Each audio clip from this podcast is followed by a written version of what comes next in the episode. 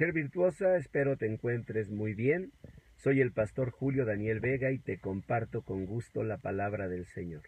La palabra del Señor dice en el libro del Eclesiastés capítulo 4 versículo 3 que una persona necia cruza sus manos y acaba comiendo su propia carne. Esta expresión cruzar las manos significa cerrarse, encerrarse, evadirse, aislarse, agazaparse. Bueno, hay muchas palabras que nombran esa acción. Pero siempre que nosotros crucemos nuestras manos, siempre que nosotros nos aislemos, vamos a acabar comiendo nuestras propias carnes.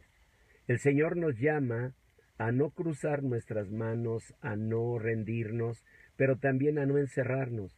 Nos llama a venir a Él.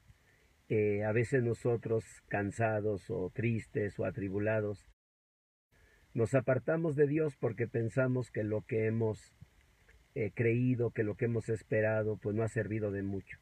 Pero ten cuidado porque Eclesiastés 4 no se equivoca. La mujer necia cruza sus manos y acaba comiendo sus propias carnes. ¿Qué quiere decir? Acaba comiéndose a sí misma, destruyéndose.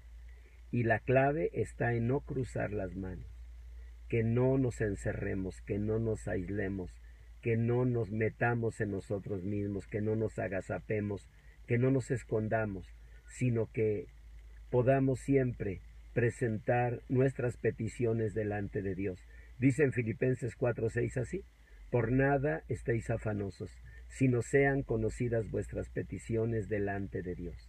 Así que mujer virtuosa, no te encierres, no cruces tus manos, acabarás comiendo tus propias carnes.